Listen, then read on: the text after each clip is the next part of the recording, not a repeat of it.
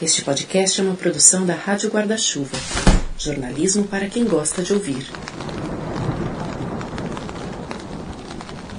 Oi, eu sou Renan Suquevicius. E eu, Juliana Dantas, desembarcamos agora no sexto e último episódio desta temporada, Como até Lidar triste. com a Saúde Mental. Eu também. Foi tão legal. rápido, sim. A gente continua no seu tocador de podcasts preferido. Nessa temporada também estamos no YouTube. Nosso canal é o Finitude Podcast. Se você está só ouvindo, corre lá também para nos ver. E aí, acha lá o canal do Finitude Podcast, clica naquele botãozinho de se inscrever, no sininho, no alerta, no curtir, no amei, nos comentários. Compartilha com todo mundo. É. Essa nossa temporada é temática, falando sobre saúde mental. Se você chegou nesse episódio agora, o último da nossa série, é o primeiro que você está acompanhando, volte e veja os outros. Tem outros cinco episódios muito legais com temas muito importantes. A gente já falou sobre burnout, sobre depressão, sobre transtorno de ansiedade, transtorno de bipolaridade, transtornos alimentares.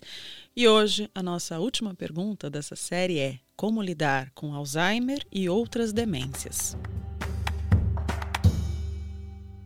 E para falar desse assunto, a gente recebe aqui no estúdio do Finitude Cibele Maria Costa Diniz, médica geriatra da Unifesp, integrante da Associação Brasileira de Alzheimer, atua na neuropsiquiatria geriátrica, pesquisa acadêmica, envelhecimento e doença de Alzheimer. Muito obrigado por ter vindo aqui conversar com a gente, viu? Bem-vinda. Prazer é todo meu. Muito obrigada. Tudo bem, gente? Tudo bem. Tudo bom. Como diferenciar o Alzheimer de outras demências? Todo esquecimento é Alzheimer? Então vamos começar pela segunda pergunta. Todo esquecimento é Alzheimer? Não. Tá? O esquecimento é um mecanismo de defesa do nosso corpo. Todo mundo esquece, gente. Independente de idade, criança esquece, adolescente esquece muito. Ah, e aí vai. Durante toda a nossa vida, então, o esquecimento é uma forma de defesa do cérebro, por exemplo, para superestímulo. Então, é uma forma de defesa e é necessário isso. Ah, a questão é quando esse esquecimento começa a atrapalhar a vida da, da pessoa. Aí isso já não é normal. Ah, o esquecimento, é, principalmente é, o esquecimento de fatos recentes, né? quando a gente começa a pensar em doença de Alzheimer, então a gente sempre é o, é o grande marcador, é o esquecimento de fatos recentes. Muita gente fala assim, poxa, mas minha mãe não esquece, meu pai não esquece o que aconteceu na infância, mas não consegue lembrar o que fez ontem. É exatamente essa a diferença. Né? Existem vários tipos de memória, de longo prazo, memória auditiva, memória afetiva, existem várias. Existe a memória de curto prazo, a memória eh, recente, na verdade, a memória recente, que é essa memória recém-feita, que na doença de Alzheimer é o grande marcador. Ah, ah, a gente tem, claro, eh, a doença de Alzheimer hoje ela é entendida como uma doença que é muito longa. É, antes a gente só vinculava a doença de Alzheimer à demência. E hoje não é esse o entendimento que a gente tem. A, a doença de Alzheimer, ela acomete o cérebro muitos anos antes da síndrome demencial. Então eu costumo dizer que a síndrome demencial, que a gente sempre achou que era o começo da doença de Alzheimer, não é. É o final da doença de Alzheimer Caramba. ela tem de 15 a 20 anos, completamente assintomática. E chega um momento em que o prejuízo ao ambiente do cérebro é tão grande que começa a atrapalhar o dia a dia da pessoa. Nesse momento começou a se instalar então a demência. Mas essa doença já tinha muitos anos antes. Isso é um padrão de algumas doenças neurológicas, por exemplo, a doença de Parkinson também é assim. Quando você começa a ter sintoma de tremor ou de rigidez, você já tem a doença dentro da substância negra, que é um cantinho do cérebro, há muitos anos. Ela já tem que ter perdido pelo menos 50, 70% dos neurônios para começar a ter sintoma. Olha só. Assim também é na doença de Alzheimer. Pensa bem, a gente nasce com 80 a 100 bilhões de neurônios. O que é, em 100 bilhões, você perder 500, mil, Nada, né? Nada. Um milhão. Nada. Agora, é, é claro que, ao passar do tempo, as, as alterações características da doença de Alzheimer vão danificando o cérebro. E aí, realmente, quando a gente começa a ter sintomas, e os sintomas não começam simplesmente de um dia para o outro. São sintomas insidiosos, é aquela coisa que começa devagarzinho e vai aumentando.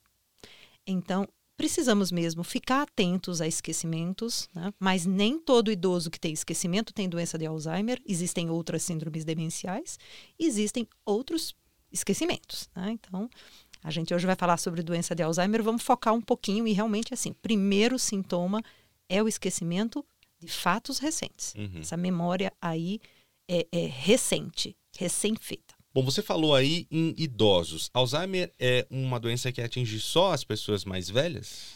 Não. Infelizmente, não. É, a gente tem pessoas com menos de 60 anos. É, e hoje em dia, a gente, inclusive, algumas síndromes demenciais, tanto quanto Alzheimer, podem acontecer é, nos 50, nos 40 anos de idade. Caramba. Sim, a gente tem dado diagnósticos mais precoces. Agora, o, o grande volume de pessoas acometidas pelas síndromes demenciais e pela doença de Alzheimer, é, que, como eu falei, evolui para uma síndrome demencial, é, são idosos. Tá? Assim, uhum. Grande 70%, 80% vai, serão idosos. Tá? Serão pessoas idosas. Uhum, uhum. É, quando um parente ou um amigo próximo é diagnosticado com Alzheimer, esse momento do diagnóstico tende a ser muito desafiador, sobretudo porque a gente começa a imaginar o que vai se delinear pela frente, né?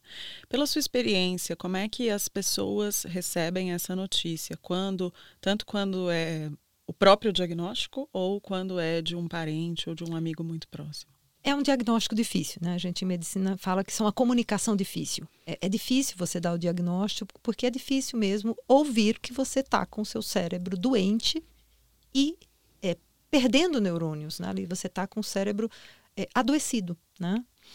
É, e, e, é muito interessante, é, isso varia muito, tá? Na nossa cultura é, existem pessoas que querem saber, né?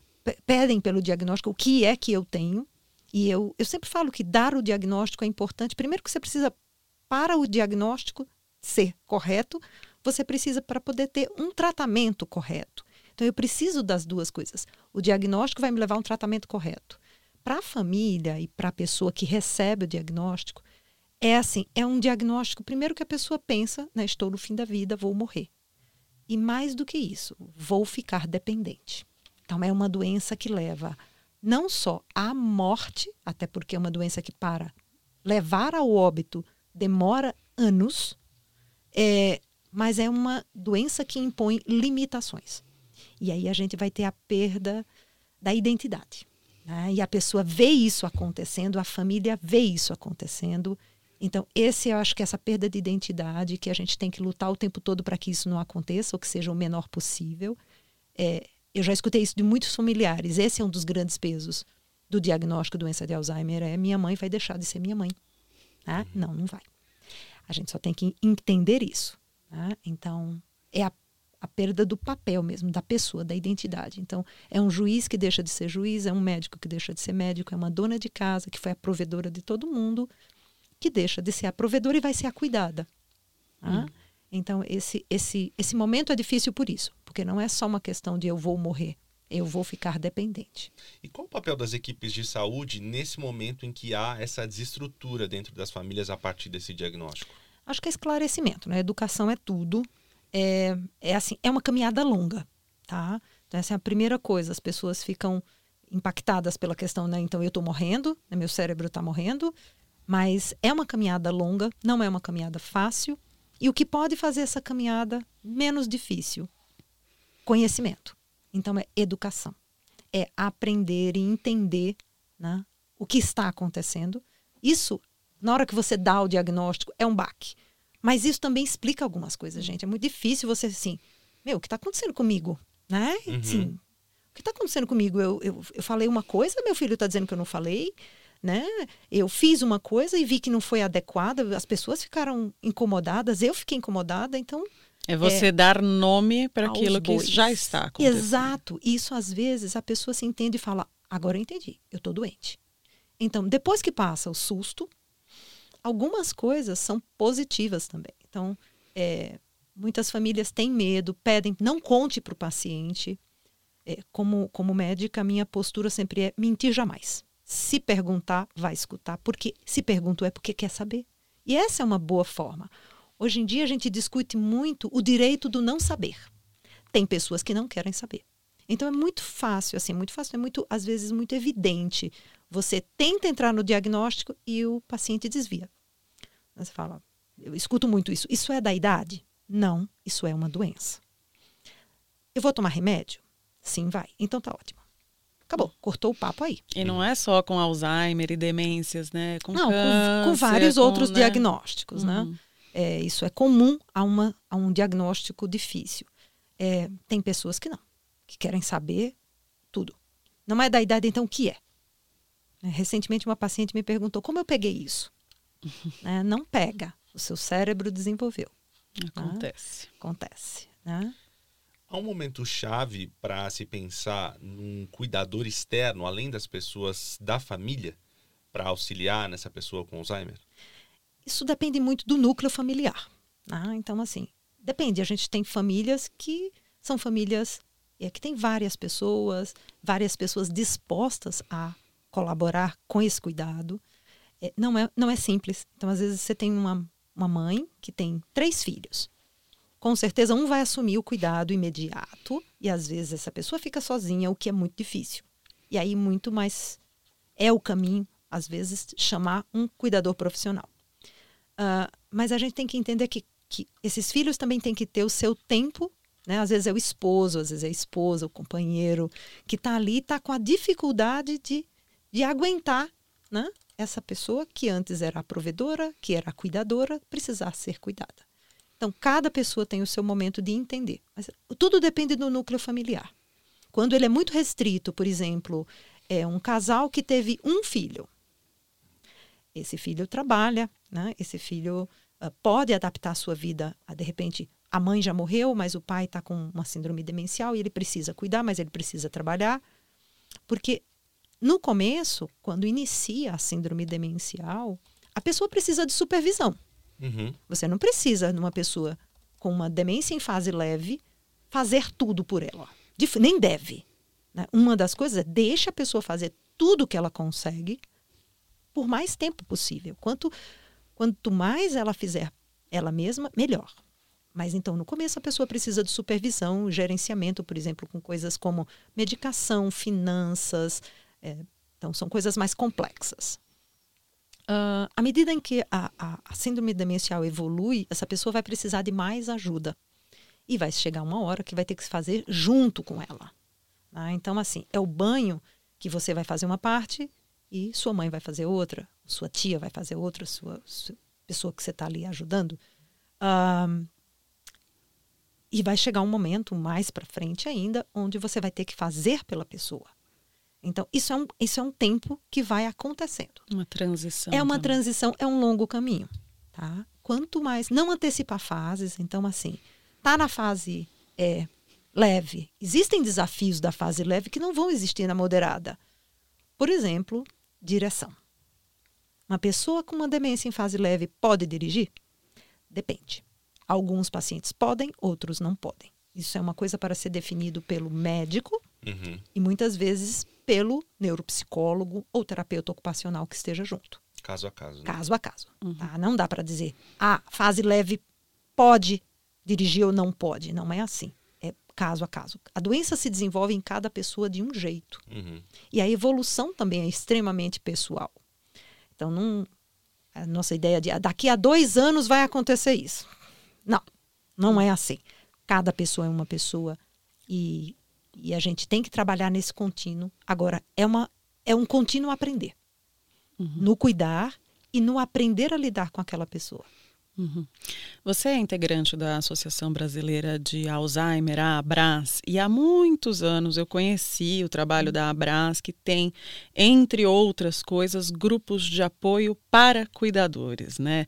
Geralmente a gente fica com o foco na pessoa que recebeu o diagnóstico de demência ou de Alzheimer e o cuidador não é cuidado por ninguém. Existem altos índices aí de várias questões de saúde mental, também para o cuidador por uma série de fatores, né? Exato. Quem cuida de quem cuida? Então, a Abras faz uma parte disso. Ah, o foco Abra, da Abras é esclarecimento, então é informação de qualidade ah, e apoio ao cuidador. O foco da Brás realmente não é o paciente, é o cuidador. E os grupos de apoio e a, as mídias sociais estão aí para apoiar esse cuidador. Em, a gente tinha sempre as reuniões presenciais, depois passaram a ser online e agora está variando muito. O fato de ser online tem algumas vantagens. Às vezes no nosso grupo tem gente de outras cidades, uhum. né? enquanto que o presencial é presencial. então, assim, é, é muito importante, às vezes, dentro desse núcleo familiar, é, tentar identificar alguém que possa mesmo cuidar desse cuidador. E o próprio cuidador tem que ter essa noção do limite dele.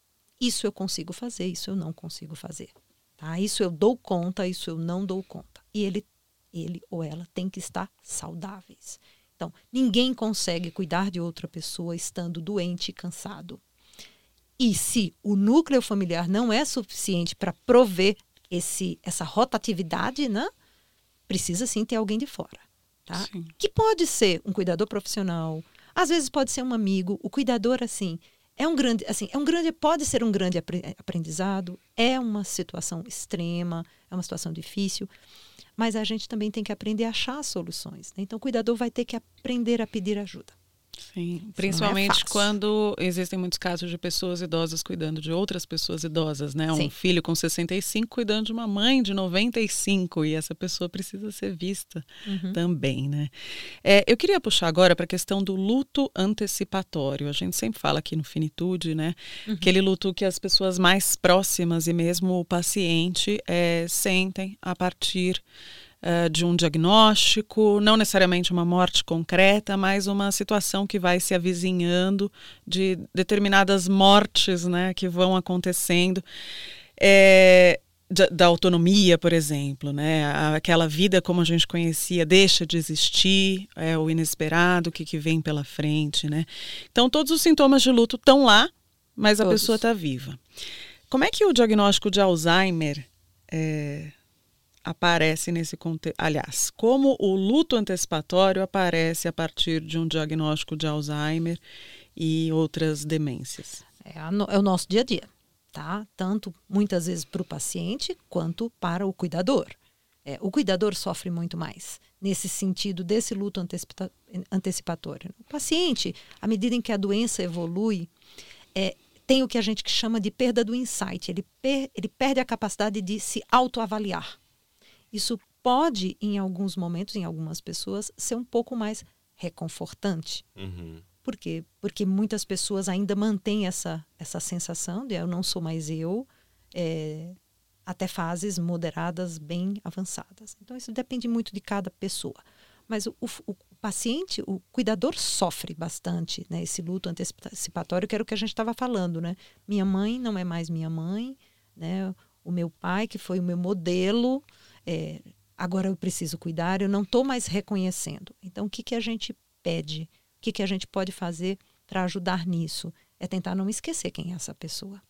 Então, é sim revisitar fotos de família, é fazer o que a gente. Um dia eu escutei esse termo, achei maravilhoso, a arqueologia da vida da pessoa, né? Ir atrás ali de tudo, é, colocar a pessoa em contato com amigos antigos, é, trazer essa relembrar quem é essa uhum. pessoa, né? E relembrar às vezes nas pequenas coisas, do tipo, é, ele usava paletó e gravata todo dia, vamos manter a camisa pelo menos a camisa de botão. Que são né? os limites de dignidade, né? Isso. né? Você saber o que é valioso para a pessoa, né? Você deixar essa pessoa jogada de pijama então. todo dia no sofá é uma coisa que acaba ferindo Exato. a existência. Exato. É, às vezes é um batom né? Às vezes é um batom, às vezes é uma, é uma mulher que gostava ali de ter o seu cabelo bem cortado. Tem algumas mulheres que querem retocar a raiz do cabelo, então são essas pequenas coisas, a barba bem feita, se essa pessoa gostava disso. Né? Então, é, é, trazer essas pequenas coisas. É, uh, às vezes é o doce que a pessoa gosta. Olha, não, a minha mãe ou meu pai era fanático por quindim. Então, de vez em quando, catar o quindim, dar ali para degustar, para relembrar quem Música. era, né? Uhum. Música, e tem muita coisa para a gente fazer. É, e a gente está falando disso de pessoas que estão com é, Alzheimer ou qualquer outro tipo de demência, mas quando a gente olha para a terceira idade, para a velhice de maneira geral, quando a pessoa tende a ter uma mobilidade reduzida, uma inserção mais difícil no mundo tecnológico, essas coisas acabam ficando para trás e é importante a gente é, que tem uma facilidade de mobilidade mesmo, física, espacial e também de acessar os lugares, facilitar isso para essas pessoas, né? Exato. né? Para manter essa pessoa inserida na vida e sociedade. Isso isso, é a base da funcionalidade. O ambiente tem que ser funcional para a pessoa. E não a pessoa que tem que se adaptar é ao ambiente. Né? Então, esse é o conceito de, de funcionalidade. A uhum. funcionalidade, o ambiente tem que estar preparado. E quanto mais a gente. E a gente tem que, como diria uma propaganda de anos atrás, tecnologia use-a sempre a seu favor. Uhum. Né? Então, assim, a gente pode usar a tecnologia a favor dessas pessoas e não como barreira. Né? Então, dá dá mesmo para, é, por exemplo, ai, não, minha mãe não consegue tomar os remédios, mas eu consigo ter um aplicativo que ajude nisso. Uhum. Tá? É, idosos, de uma forma geral, não necessariamente aqueles que estão com perdas cognitivas, mas idosos é, são digitais. Eles são cada vez mais digitais, né? Então, é, eles, é, eles vão, né? Já perceberam que, que ajuda, que é legal. Claro. Né? Então, assim, e com síndromes demenciais, a gente pode utilizar a tecnologia tanto para melhorar a funcionalidade como para reabilitar. Perfeito. Falando de tecnologia, é, quais são as novidades, quais são as perspectivas quando a gente olha para o Alzheimer, tanto da compreensão dessa doença, para o tratamento, eventuais possibilidades de cura, tá. é, diagnóstico precoce, como é que a gente está? Então vamos devagar. uma vamos coisa é uma então, coisa. Então, uma coisa, uma coisa, outra coisa, outra coisa. Então, assim, a, primeiro diagnóstico. A gente evoluiu, a gente tem, em ciência, a gente tem momentos em que a gente fala em que houve uma mudança é, estrutural que mudou tudo. Né? Tem um ponto de, de, de virada. E isso aconteceu no Alzheimer na hora que a gente conseguiu identificar biomarcadores com a pessoa viva. A gente antes só conseguia avaliar isso com a pessoa morta, com o cérebro inteiro da pessoa. À medida que a gente conseguiu desenvolver tecnologias para fazer exames, seja do líquido da espinha, seja exames de imagem, onde eu consigo encontrar as alterações patológicas da doença de Alzheimer, é, isso mudou as coisas. Foi daí que a gente veio com essa ideia de que, opa, a demência da doença de Alzheimer não é o começo da doença. Foi quando a gente conseguiu ver que essas alterações patológicas já estavam presentes 15 a 20 anos antes, baseado nesses estudos. Então, isso foi uma mudança de paradigma da doença. Só ressaltando que os biomarcadores, que são como a gente chama esses exames, não dão o diagnóstico de demência. Eles vão mostrar a assinatura patológica da doença de Alzheimer com as modificações da proteína beta-amiloide e da proteína tal. São duas proteínas doentes no cérebro de quem tem Alzheimer. Existem várias outras doenças que são acometem outras proteínas. Vamos falar da Alzheimer, né? Então, vejam só que a gente. Mas o diagnóstico de demência é clínico. Não tem nenhum exame que faça o diagnóstico de uma síndrome demencial, de dizer, não, a cognição dessa pessoa é normal. Não, eu tenho alguns sintomas que eu já consigo mensurar, mas não atrapalha a vida dessa pessoa, que é o comprometimento cognitivo leve, ou não. É uma perda cognitiva e emocional profunda o suficiente para começar a interferir na vida dessa pessoa. E podem ser interferências leves. Ninguém começa uma demência esquecendo o nome do filho. Isso é uma informação muito arraigada no cérebro. Vai demorar muito para a gente perder esta informação. Então, é, esse diagnóstico de onde funcionalmente esse paciente está, que a gente chama de diagnóstico sindrômico, é feito pela clínica. Nenhum exame vai dar esse diagnóstico. Uhum. O que a gente então tem são os biomarcadores que nos ajudam a separar. A gente tinha síndromes demenciais então como um grande guarda-chuva, onde tem várias doenças e a doença de Alzheimer em qualquer faixa etária é a mais importante, é a mais prevalente. Uhum. Mas não só existe doença de Alzheimer. E aí vem outras possibilidades, como doença por corpúsculo de Levy, demência frontotemporal, é, demência, doença vascular, cerebral, que também é um outro leque que se abre, é, coisas mais raras, então, é, doenças é, como parkinsonismos que podem causar demência, como a, a, a Scheidrager, eu vou ter outras. A demência da doença de Parkinson, que é um uhum. momento em que essas duas doenças se juntam, Teoricamente, a doença de Parkinson é com preservação intelectual, mas ela pode, existe uma síndrome demencial da doença de Parkinson. Eu queria aproveitar para incluir é, alguns casos de ouvintes é, que nos escreveram falando de histórias relacionadas a Alzheimer e outras demências. Quero começar com a história do Igor. Ele disse que o avô dele teve e que a família só descobriu quando ele sumiu um dia. Ele era jornaleiro saía todo dia de manhã para buscar jornal para vender na banca dele e um dia não voltou. A mãe dele e as tias dele, do Igor, colocaram cartazes com foto do avô em várias delegacias da cidade onde eles moravam. Aí ele diz aqui: a gente deu muita sorte porque uma família que morava em um bairro próximo a umas delegacias encontrou ele perdido e desorientado e o abrigou. Depois foram na delegacia, viram um cartaz e ele ficou uns dois dias desaparecido. Depois disso, começaram um acompanhamento com um neurologista que já tratava a família. Foi muito pesado porque os tios não tinham, é, não queriam colaborar pagando um cuidador, alegando que era caro demais, mas também não colaboravam cuidando dele, porque tinham que trabalhar. E aí sobrou para quem? Para as mulheres da família, para as tias, para a mãe do Igor que moravam por perto. Um grande clássico. Um clássico. Exato. Ele ainda viveu, o avô, uns cinco anos, é, e aí a partir dessa história, algumas perguntas. Né? É, é comum que algumas famílias só é, percebam que há algo de errado quando uma coisa grave, grave. acontece, como nesse caso. Né? O que, que a gente pode fazer para tentar proteger é, essa pessoa, essa pessoa com um diagnóstico, ou que vai se descobrir depois que tem a, a, a doença, né, o Alzheimer, é, de uma situação assim? Eu acho que a, a questão é não subestime o que você está vendo se sua mãe, se sua tia, se seu amigo, se seu pai, se a pessoa que você gosta, você está, convive, tem que conviver, uhum. é, tem algo diferente, fale com a equipe de saúde. Não deixe isso passar. A gente vai, depois quando acontece uma coisa assim, tão trágica, não desejo isso para ninguém, é horrível. É, eu já passei isso com alguns pacientes, eu tive poucos pacientes que, que sumiram de casa é muito angustiante, né? ninguém dorme. Eu, que sou a médica, não dormi, imagina uhum. os filhos. É, então, assim, para que isso não aconteça, não subestime. Uh, aqueles pequenos sinais. Né? É aquele, aquela dificuldade, aquela pressão que não controla por nada. Poxa, mas sempre teve pressão alta, sempre controlou, agora não controla. Provavelmente não está tomando o remédio direito. É, ah, não quero mais que ninguém venha comer em casa. Por quê? Não, não isolamento. Então, fiquem atentos aos sinais indiretos, mudanças de humor. Então, essa pessoa era muito. É, é, queria a família toda junto, agora está mais isolada, está mais quieta, está mais calada, parou de se arrumar. Pode ser depressão? Pode. Uhum. Pode ser uma demência? Pode. Tem que ver. Uhum. É, não tenha medo do diagnóstico, né? Porque quanto melhor o diagnóstico, melhor o tratamento.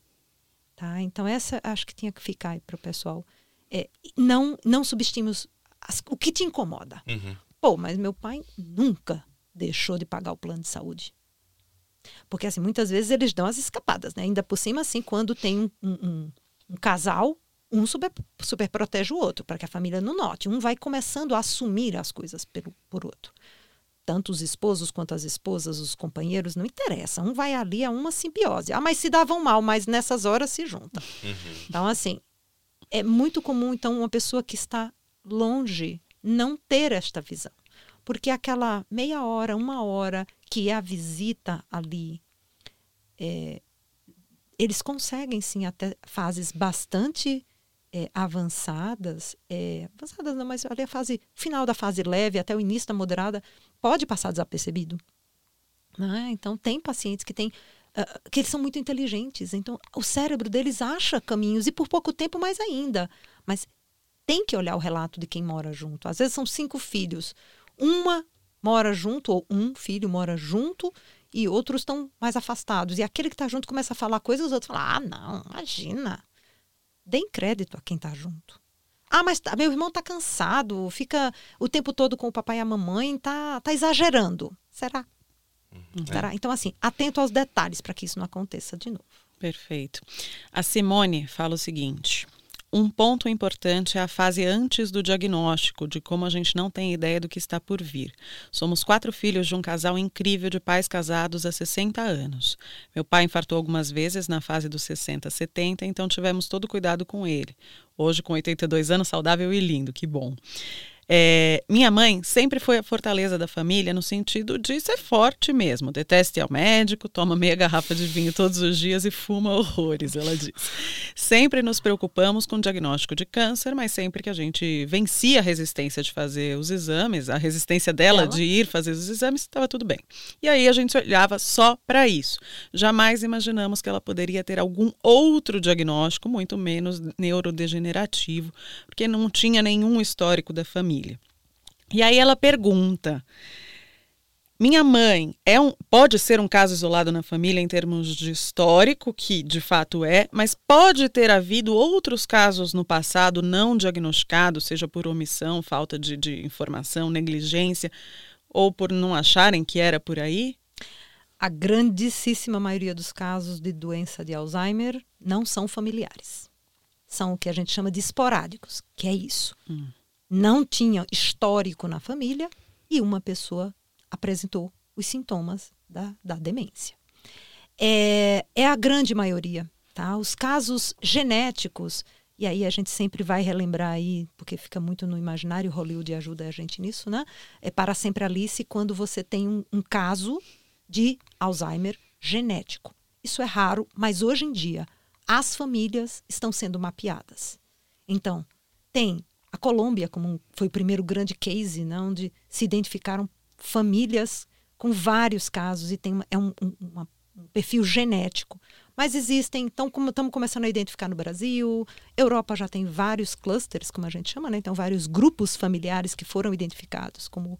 Mas isso ainda é a minoria, gente. Isso ainda está ali, provavelmente nos 10% de casos genéticos ou menos. É, a doença de Alzheimer, na sua grande maioria, é esporádico. É, e como é que às vezes tem mais gente na família doente se não é genético? Aí a gente vai para o estilo de vida. A gente vai para a história daquela família. Existe, sim, pode existir uma predisposição à doença de Alzheimer, que é um marcador genético que a gente chama de apolipoproteína E4. Esse é um marcador genético, ele não é um marcador genérico- genético que a gente fala mendeliano, do tipo, teve, tem a doença. Não teve, não tem a doença. Não é isso. Ele é um marcador de aumento da susceptibilidade.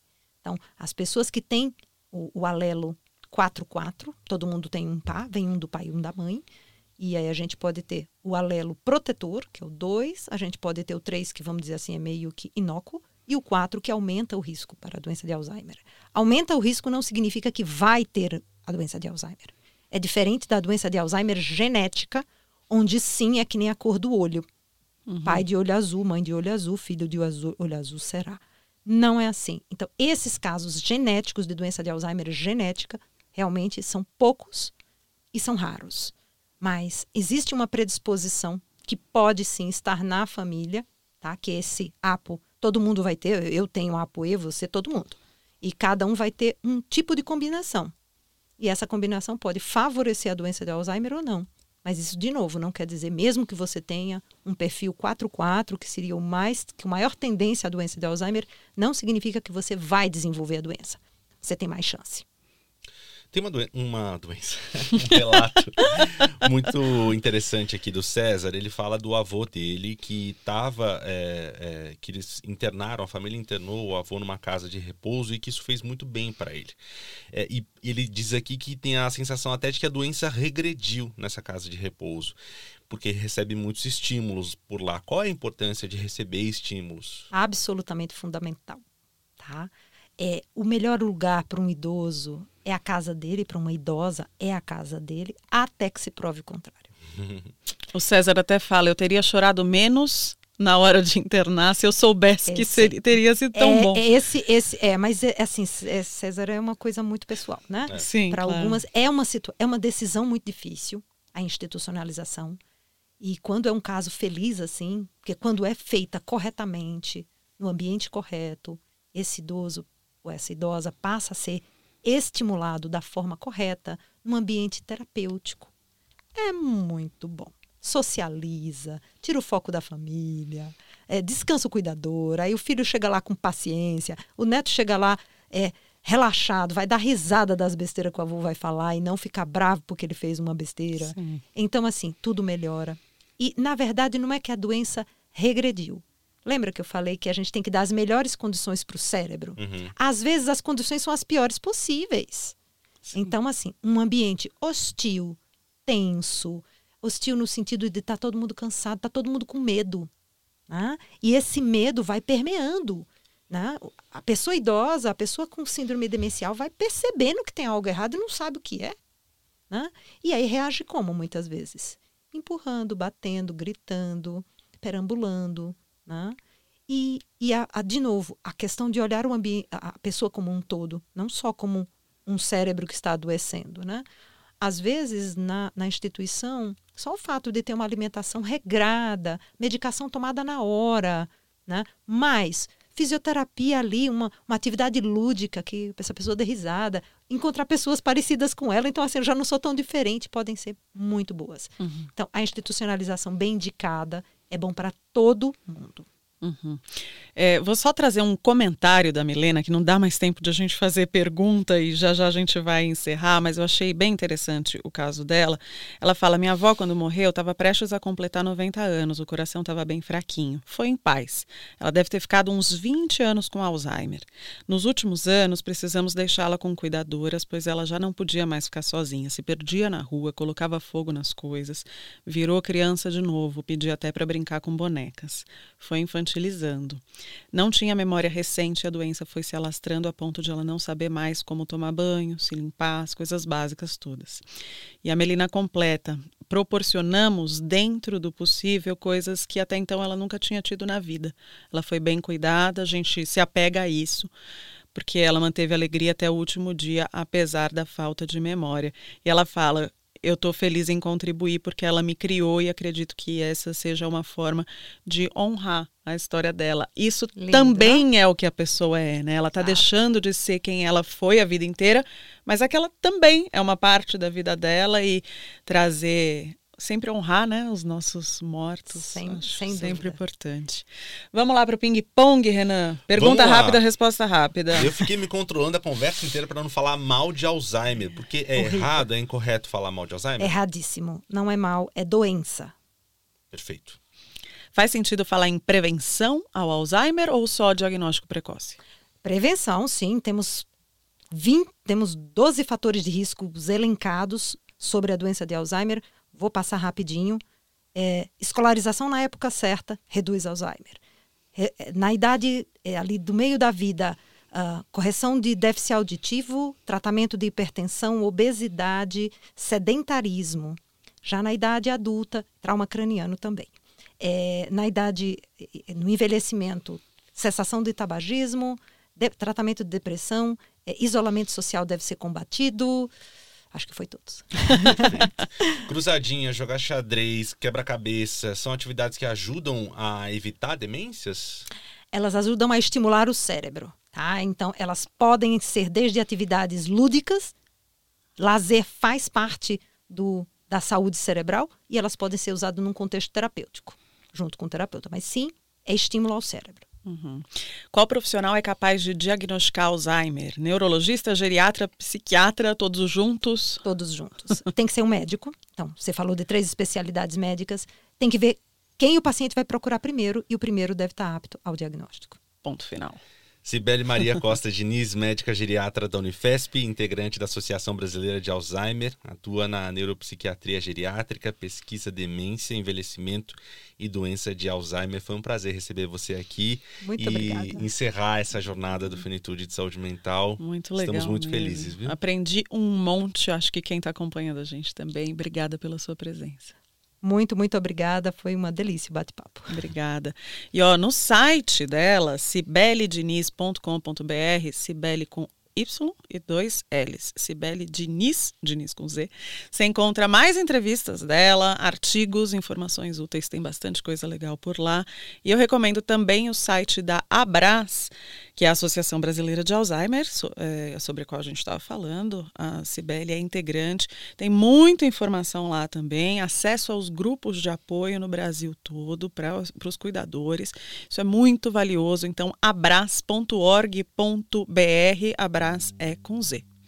Chegamos então ao último episódio dessa nossa série Como Lidar com a Saúde Mental. Foi muito bom estar aqui trocando em áudio e vídeo com vocês aí, com você, Ju. Uhum. Que jornada, né? Foi bom. Eu adorei estar aqui, confiante né, nesse propósito que é nosso de viabilizar a informação de qualidade, ouvindo pessoas gabaritadas. A gente sempre falando aqui sobre envelhecimento, saúde mental, adoecimento, cuidados paliativos, morte e luto. É isso. Com o jornalismo, com muito jornalismo, que é muito importante nesses tempos jornalismo certamente pode ajudar a, saudar, a salvar vidas. E melhorar vidas, né? Essa temporada foi viabilizada pelo edital que a gente ganhou do SFJ e da Meta, com as portas abertas pela AJOR, que é a Associação de Jornalismo Digital. A próxima temporada ainda não é financeiramente viável. Se a sua marca se interessa por esse conteúdo, vamos conversar? Que tal? A Michelle Henriques é responsável pelo marketing aqui do Finitude e atende pelo e-mail comunicacão@podcastfinitude.com. Outro jeito de ajudar a gente é contribuindo com 10 reais ou mais mensalmente pelo apoia.se barra Finitude Podcast e aí a gente te manda uma newsletter toda quinta-feira. É, ou então você pode compartilhar o nosso conteúdo, já ajuda bastante. Se você não tiver possibilidade de nos apoiar financeiramente, manda para quem você conhece. Certamente essa conversa que a gente teve aqui agora pode fazer sentido para alguém que você conhece, não? Manda para essa pessoa. Ponto final nesse sexto e último episódio da série Como Lidar, a gente vai se despedindo. A gente já falou sobre burnout, sobre depressão, transtorno de ansiedade, transtorno de, de bipolaridade, transtornos alimentares. Agora a gente falou sobre Alzheimer e outras demências. A gente se despede, não sem antes agradecer toda a equipe que colocou tudo isso em pé com a gente. Gabriela Maia na produção, Marcela Coimbra na consultoria digital, Tana Barcelos eh, e as profissionais todas do Linha Estratégias Digitais comandando o nosso Instagram, Michelle Henriques no marketing, também o Vinícius Neves no apoio da produção. Todos os episódios foram gravados no, aqui no estúdio Banca Podcast com imagens da Jéssica Sacol e operação de áudio do JBN. Oi, passando aqui rapidinho com uma mensagem de zap, vai, no meio do seu episódio. queria te indicar o episódio 80 de Rádio Escafandro. Ele fala sobre o futuro jurídico de Jair Bolsonaro. Pela primeira vez em mais de 30 anos, ele não terá foro privilegiado. E nosso muito obrigada gigantesco para você que é ouvinte de sempre, que agora também é espectador, né? E a gente chega por aqui é, com esse incentivo, esse apoio moral também, né? Que a gente sempre recebe dos nossos ouvintes fiéis. E você que chegou aqui a partir desse episódio, a partir dessa temporada, entra, fica à vontade, já está dentro, sinta-se bem-vindo. E se você quiser conhecer mais sobre a gente nos tocadores de podcasts, já tem mais de 90 episódios de seis temporadas que a gente vem fazendo nos últimos quatro anos. Obrigado, gente, pela companhia. Até uma próxima. Beijo. Beijo, tchau, tchau.